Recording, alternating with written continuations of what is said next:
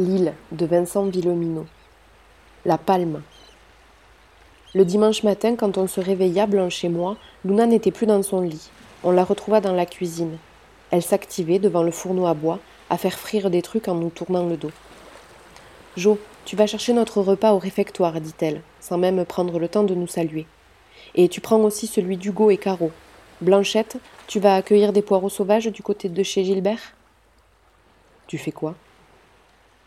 C'est dimanche, dit-elle en se tournant vers moi. On brunch. Elle me montra six œufs sur le plan de travail qu'elle avait sans doute mis de côté depuis deux jours dans cette perspective, et elle sourit. Son sourire, timide et radieux à la fois, me bouleversa. Elle était si heureuse d'avoir eu cette idée, et en même temps elle craignait que ça n'en soit pas une si bonne pour moi, que ce soit trop tôt de revenir à la normalité, s'inscrire dans la vie d'après, après papa, et réinventer des rituels qui, pour certains, seraient ceux que nous avions déjà avec lui. Génial, dis-je. En fait, je ne savais pas ce que j'en pensais, mais ça rendait ma sœur heureuse, et puisqu'elle avait peur pour l'avenir à deux, sans notre père, je devais la rassurer. Lui dire qu'on y arriverait. Et puis aussi, nous avions désarmé. Pour la première fois depuis plusieurs jours, je ne m'étais pas levé la boule au ventre en me demandant où se produirait le prochain meurtre. Et ça aussi, ça se fêtait. En pédalant jusqu'à la maison familiale, je me répétais comme un mantra Il faut que nous apprenions à revivre normalement, seuls, sans papa et peut-être sans Jean. Quand je revins avec les gamelles soigneusement fermées à faire réchauffer, Hugo et Jeanne étaient déjà devant chez nous. Ils avaient dressé la table dehors. Jeanne et Caro avaient mis une nappe, Blanchette cueillait des fleurs pour donner à tout ça un air de fête. Hugo apportait des chaises. Ça me rappela le dernier brunch que nous avions pris dehors. Il manquait papa et Françoise, il manquait Simon, et Cyril ne pouvait pas se joindre à nous non plus. Mais il y avait les autres, et c'était déjà ça. Une sorte de famille, de briques et de brocs, ma sœur et mes amis, leur mère, des survivants. Et c'était chez nous. C'est nous qui invitions. Je pris le piolet de Françoise, enfilai des bottes, allai au plus court vers l'anse des coquilles pour ramasser quelques huîtres dans les parcs de Gérard. Je lui fis un signe amical de la main en passant, brandit les outils, il me rendit mon salut, un pouce levé, signe que c'était OK pour l'opération glanage sauvage. De toute façon, ce printemps, il n'enverrait ses bourriches nulle part. Autant qu'on les mange. En ouvrant les coquillages à la place de papa, je ne savais pas ce que je pensais. Mais je savais que depuis hier soir, j'avais regagné l'estime de ma sœur. Ça me suffisait. À la fin du déjeuner, elle vint me rejoindre à la cuisine. J'avais dit que je m'occupais de la vaisselle. Elle apportait une gamelle d'eau chaude. J'ai pas dormi de la nuit, me dit-elle.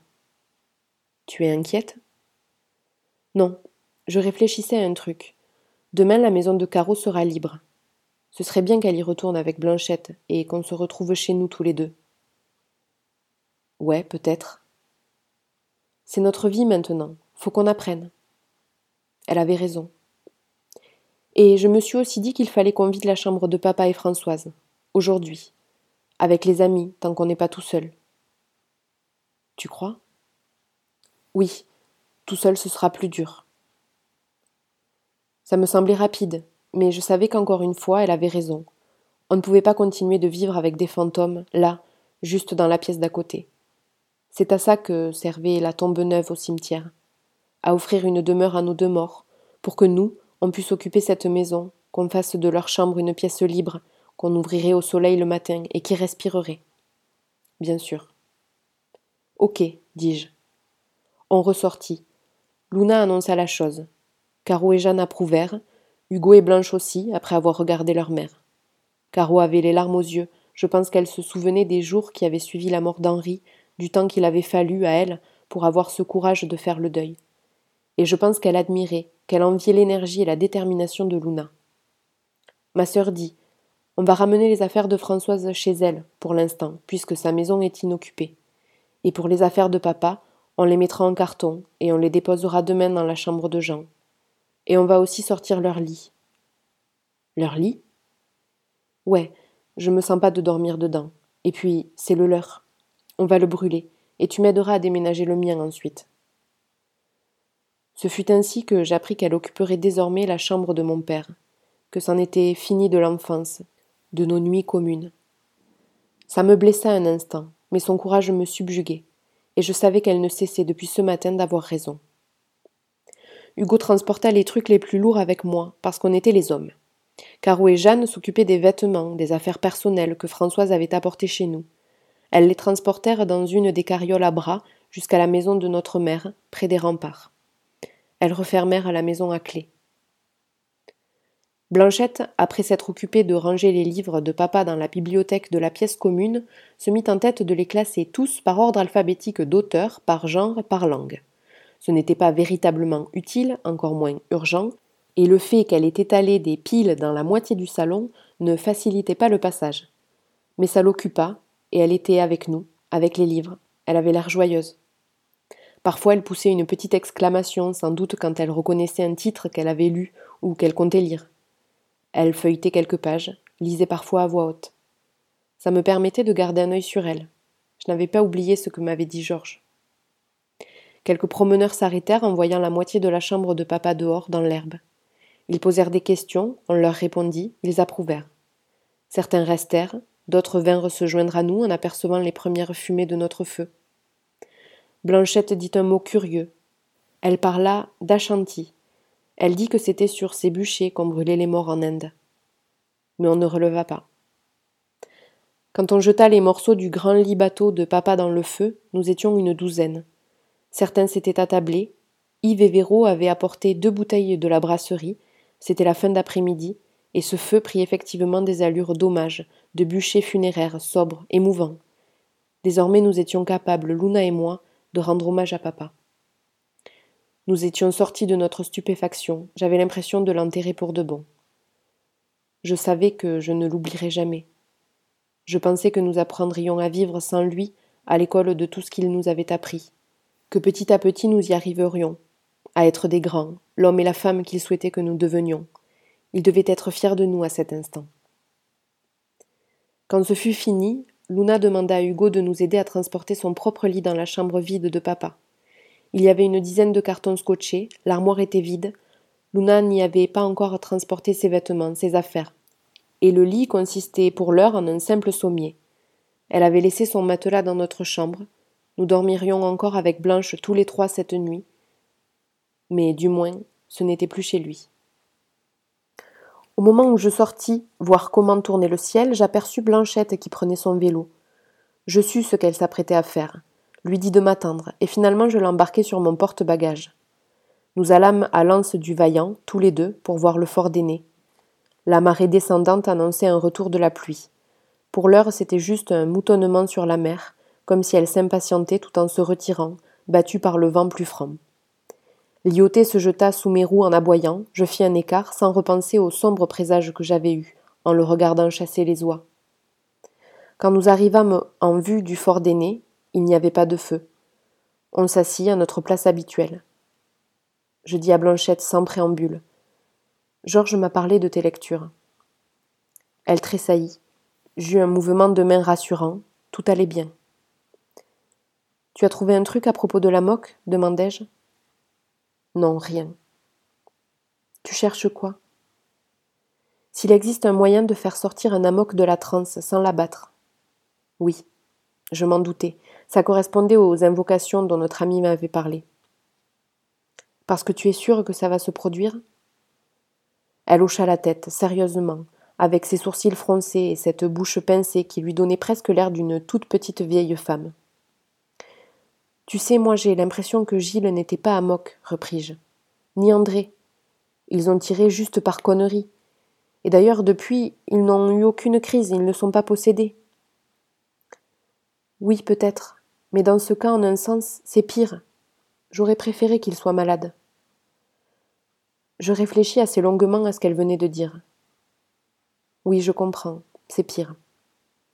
Il fallait que je trouve des trucs rassurants à lui dire, alors qu'elle avait ruminé tout ça, toute seule, pendant des jours. Mais ça veut dire que si on fait attention, on doit pouvoir éviter les suivants, tentai-je. Tu crois pas?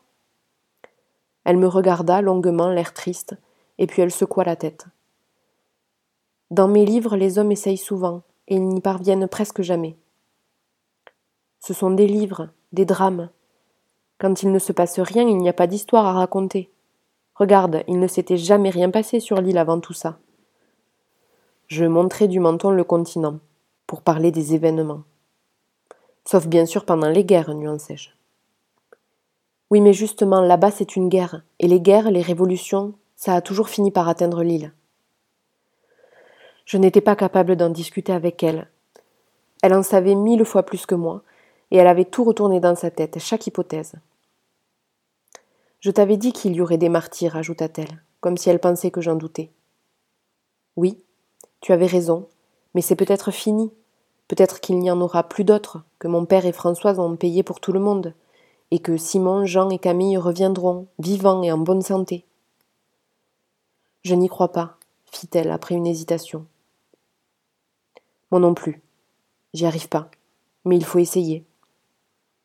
Elle hocha la tête. Mon père disait ça parfois. Si tu veux consoler quelqu'un, commence par lui rappeler qu'il a de bonnes et justes raisons d'être triste. Il faut prendre la tristesse au sérieux. Tu m'apprendras à parler sur les tombes demandai-je. Tu as plus d'expérience que moi et je voudrais parler à papa. Oui, Pauléon, ça je t'apprendrai, promis, quand ce sera fini.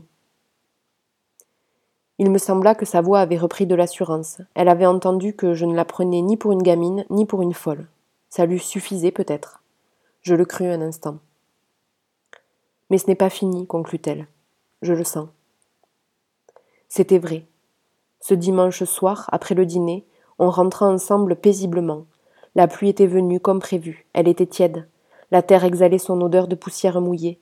On se sépara assez vite sur la route de Préjoli. Hugo et Jeanne allaient passer leur dernière nuit chez Caro, Caro et Blanchette leur dernière nuit chez nous. On entra, on embrassa Caro, on se prépara pour dormir, les deux filles sur leur matelas, moi dans mon lit. À ce moment-là, Hugo vint frapper à notre fenêtre, j'ouvris. Qu'est-ce qui se passe? Il est revenu, Simon.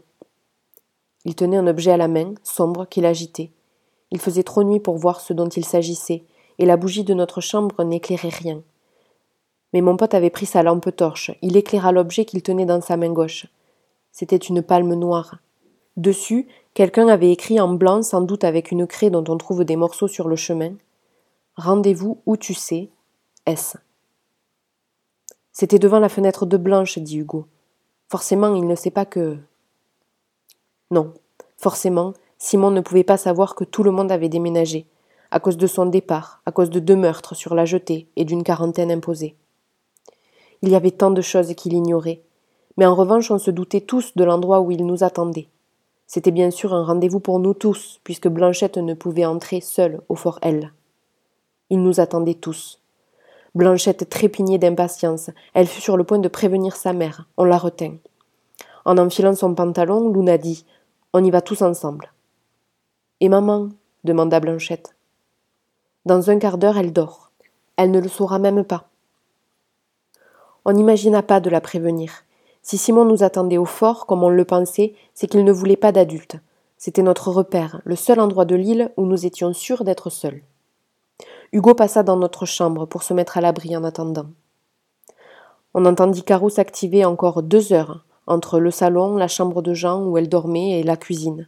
Elle devait préparer leurs affaires pour le lendemain, pour que leur réemménagement se passe tranquillement et heureusement pour chacun, que nous puissions prendre possession de chez nous facilement. Les adultes pensent souvent bien faire. On attendit sur les nerfs, on avait soufflé la bougie, on murmurait des choses dans le noir à propos du feu que Simon n'avait pas allumé, du fait qu'il avait signé seul, ce qui voulait dire probablement qu'il n'avait pas trouvé Jean et Camille. Pouvait-il être revenu à la nage, contre le courant? La marée était basse, mais quand même. Et pourquoi voulait-il nous voir sans adultes? Luna évoqua l'hypothèse que ça puisse être une mauvaise blague de Maxence, puisqu'il lui restait des palmes. Hugo chuchota. S'il a fait ça, je le tue. Mais c'était manière de dire.